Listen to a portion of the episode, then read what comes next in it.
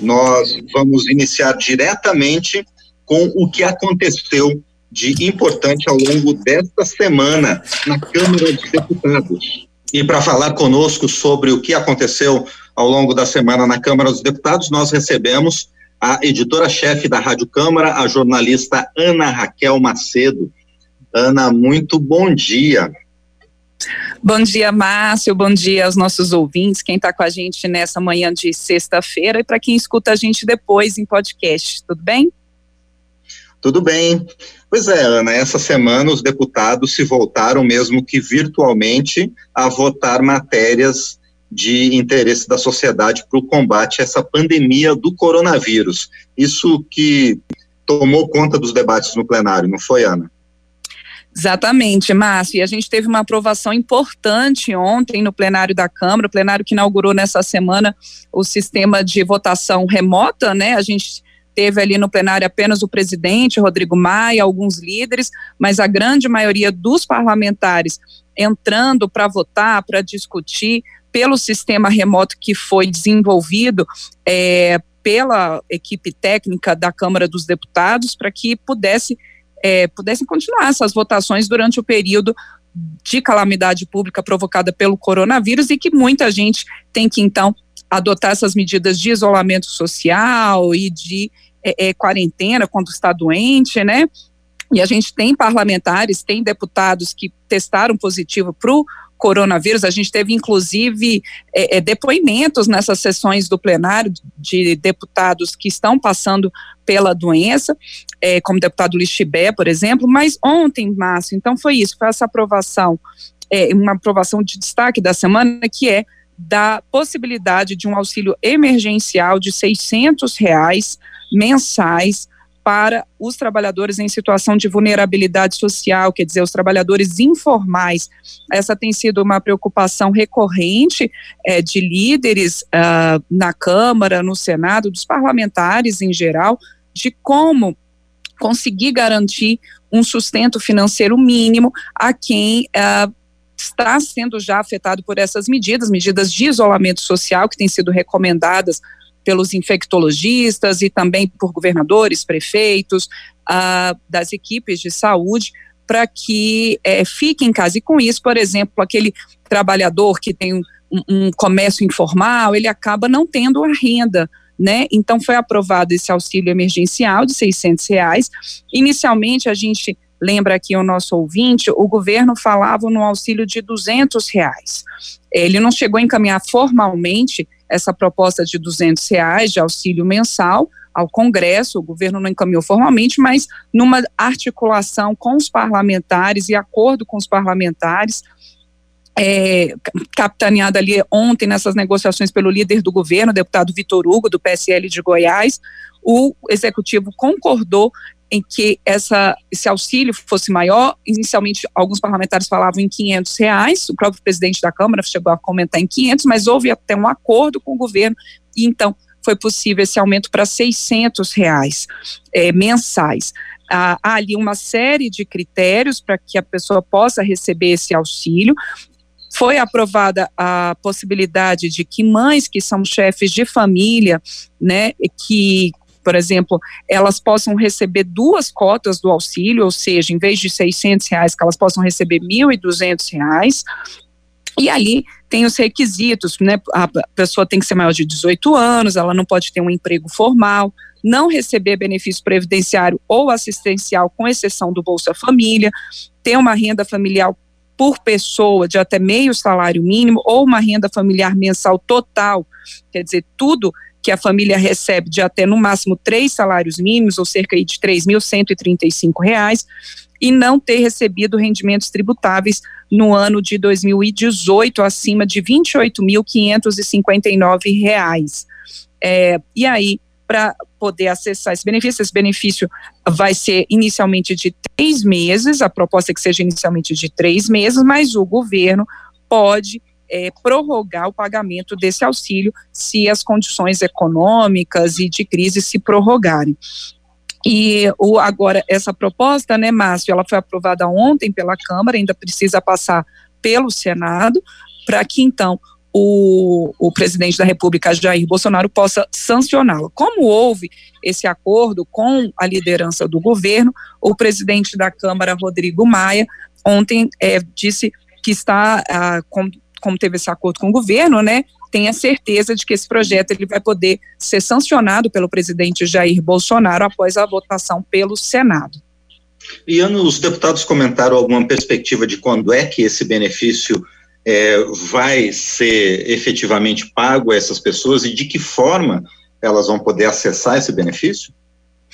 Olha, depende. Para poder acessar o benefício, a ideia é que seja o mais rápido possível, né, Márcio? Mas tem que Sim. realmente aprovar pelo Senado e ser sancionado pelo presidente da República. Essa forma de pagamento, como eu disse, vai ter ali uma série de critérios.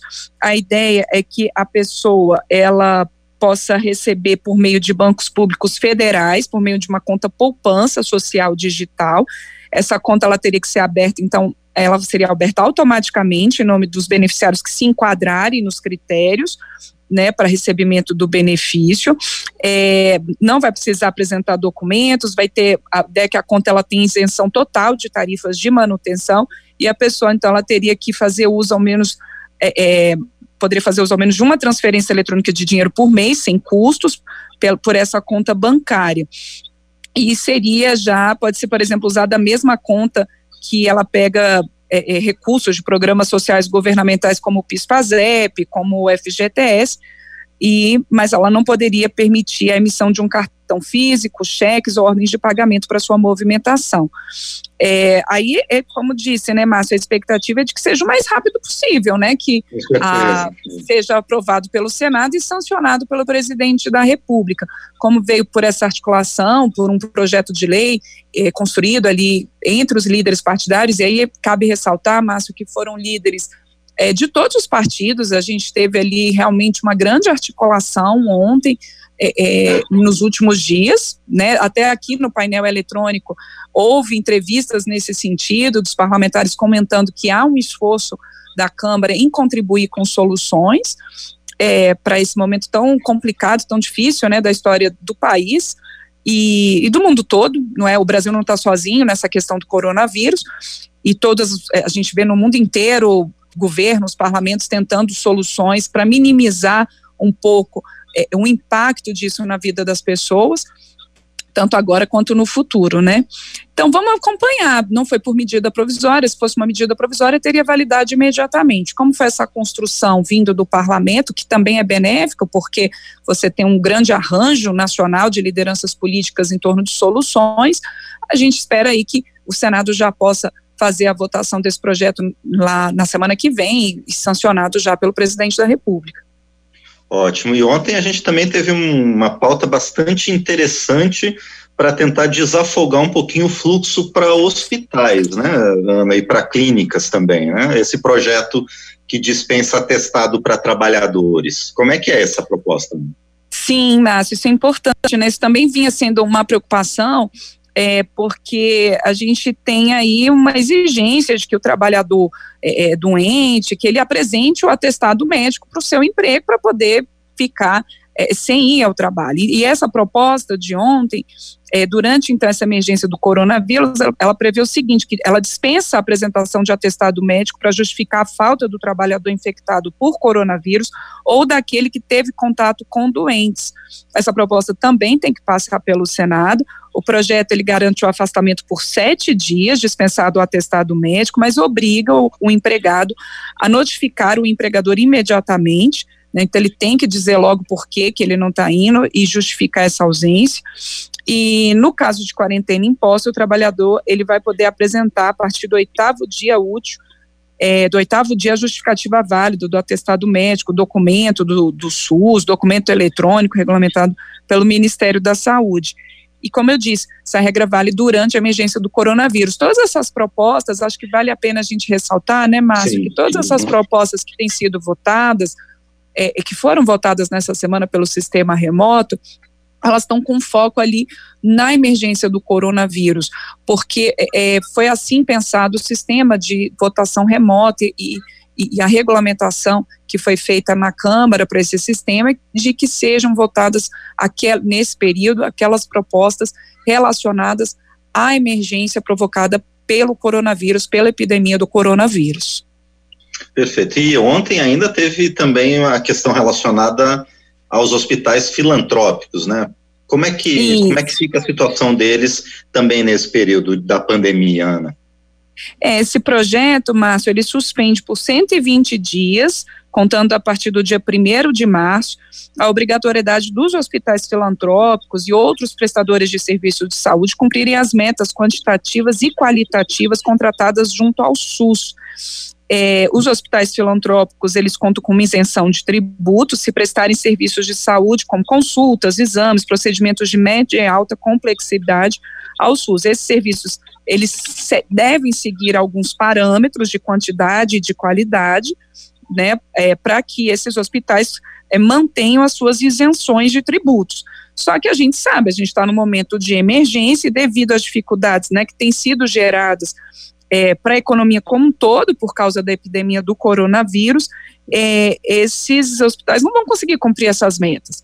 Então, foi, foi algo assim também importante, é, votado ontem, e que também depende aí de uma confirmação pelo Senado numa nova votação. Ótimo. É, mas não é só isso, né? Apesar da, dessa questão é, de transição né, para esse tipo de votação virtual, os deputados trabalharam bastante, né? Inclusive, é, no primeiro dia da votação virtual, teve duas matérias bastante importantes que foram votadas por meio remoto pelos deputados, não é, Ana? Isso, Márcio. Até para quem acompanha a gente aqui diariamente no painel eletrônico, é, essas propostas até foram objetos de, de entrevista, né? Aqui, exatamente, uma delas, é, exato, porque uma delas é aqui é, regulamenta o uso da telemedicina enquanto durar a crise do coronavírus. A deputada até Adriana Ventura, que é autora dessa proposta, deputada que é, foi eleita pelo Novo de São Paulo, foi entrevistada aqui pelo painel eletrônico explicando esses parâmetros é, da telemedicina, quer dizer, você usar as tecnologias de comunicação, de videoconferência para poder fazer atendimentos de saúde.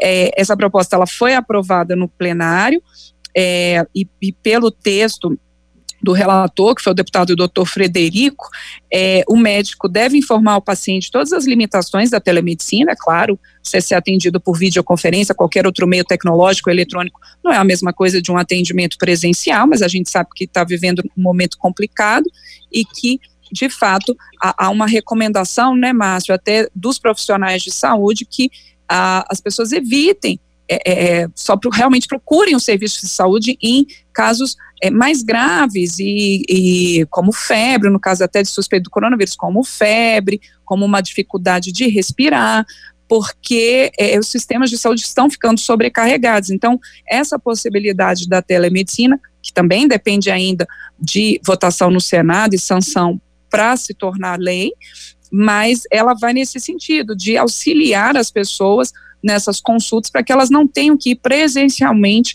aos postos de saúde, aos consultórios médicos e consigam manter esse isolamento que tem sido pedido pelas autoridades de saúde.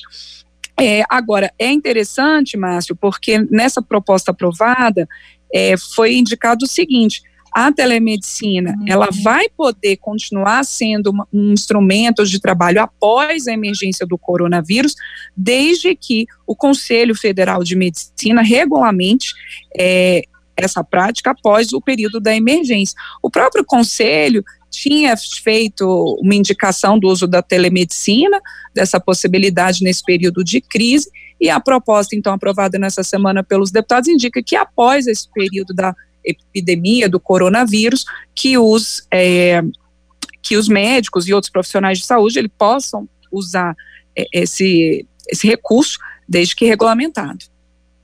Perfeito. E agora uma outra matéria que foi aprovada pelos deputados diz respeito a uma grande preocupação por conta da suspensão das aulas, né, dos estudantes ficarem sem uma alimentação que para muitas pessoas era talvez até uma das principais né, refeições do dia, mas a Câmara também trabalhou com relação a isso, não é? Foi, é uma preocupação realmente essa questão da merenda escolar. A Câmara ela aprovou é, Márcio, como você disse, nesse primeiro dia de votação remota, a possibilidade de distribuição dos alimentos da merenda escolar às famílias dos estudantes que tiveram as aulas suspensas na rede pública, né, por conta da epidemia do coronavírus, dessa emergência. É, isso permite que o, a União continue passando, é, continue fazendo os repasses do dinheiro da merenda escolar para os municípios.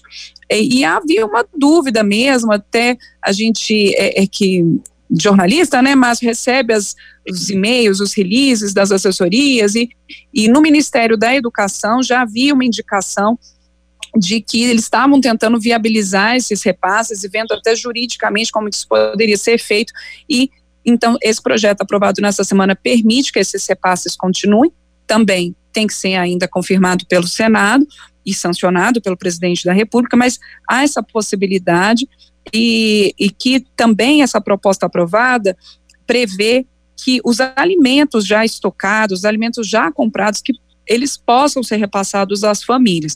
Havia uma proposta da professora, da deputada professora Dorinha Seabra Rezende, esse projeto foi, é do deputado Hildo Rocha, mas teve a contribuição de outros parlamentares, inclusive de um, propostas da professora Dorinha Seabra Rezende e do deputado Carlos Jordi.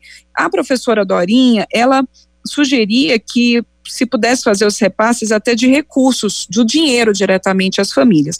Mas o relator, o deputado José Silva, do Solidariedade de Minas Gerais, ele achou por bem não deixar essa parte, é, é entendeu, e a maioria do, do, plenário concordou com o deputado nesse acerto, que é, seja realmente repassado o dinheiro para os municípios e que haja compra dos alimentos e que essa compra, então, que esses alimentos sejam repassados às famílias. É, então, foi outra proposta também importante aprovada. Ao todo, né, mas foram cinco projetos aprovados nessa semana pelos pois é. deputados é. pelo, por esse sistema de votação remota. É, a gente lembra que ele é regulamentado, como eu disse, para uso é, em votações de propostas relacionadas à emergência do coronavírus e é, a ideia é que sejam propostas consensuais, né, que a gente tem ali no plenário somente os líderes e os parlamentares, por videoconferência, eles até é, estão usando esse mesmo sistema que eu e você estamos falando aqui agora, Sim. né, Márcio? O Zoom, que muita gente está usando para reuniões virtuais nesse momento é, de isolamento social.